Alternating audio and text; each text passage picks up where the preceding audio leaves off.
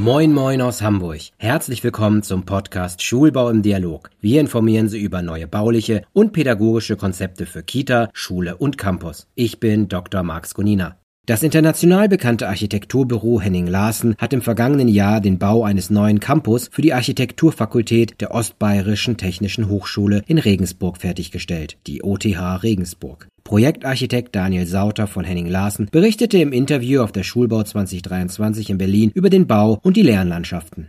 Herr Sauter, können Sie uns bitte mehr über die Konzeption und Gestaltung der Lernlandschaften in dem neuen Campus für die Architekturfakultät der OTH Regensburg erzählen? Grundsätzlich ist das Gebäude in zwei Zonen gegliedert, nämlich die Konzentrationsbereiche und die Kommunikationsbereiche. Ansatz dahinter ist unsere Forschung und unsere Untersuchungen aus Kopenhagen, in denen wir analysiert haben, dass diese In-Between-Spaces, nämlich diese Restflächen wie Flure oder sonstige nicht definierte Räume, dass in denen eigentlich die meisten Personen sich aufhalten. Das heißt, in Lehr Lehrsälen oder in Hörsälen sind eigentlich nur zu 20 Prozent der Zeit, die sind belegt. Das heißt, wir legen vermehrt Wert auf diese kommunikativen Bereiche, diese Kommunikationszonen und das war ein zentrales Konzept in Regensburg, dass es eine verbindende Spirale gibt, die sich durch das Gebäude zieht, in der ein aneignungsoffener Raum entstanden ist, in dem verschiedene Nutzungen möglich sind. Jetzt haben Sie gerade unter anderem Flure angesprochen. Schwieriges Thema in Deutschland wegen des Brandschutzes. Wie haben Sie das gelöst? Also grundsätzlich haben wir die Rettungsweglängen durch die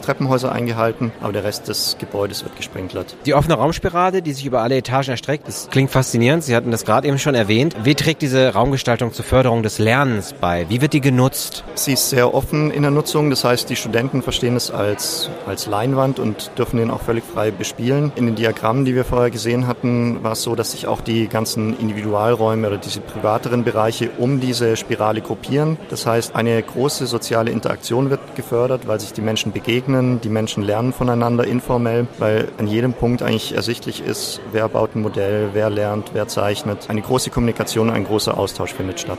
Wo ist bei dem Projekt der skandinavische Einfluss, den man von Henning Larsen kennt? Sicherlich dieser Ansatz dieser offenen Spirale kommt nicht von irgendwoher. Eben auch, weil im Vortrag hatten wir erwähnt, dass wir ein Team aus Spezialisten haben in Kopenhagen, was sich forschend mit den Untersuchungen von Raum unter anderem beschäftigt. Das heißt, dieses Konzept dieser offenen Kommunikationszone hatten wir auch schon in anderen Bereichen realisieren können.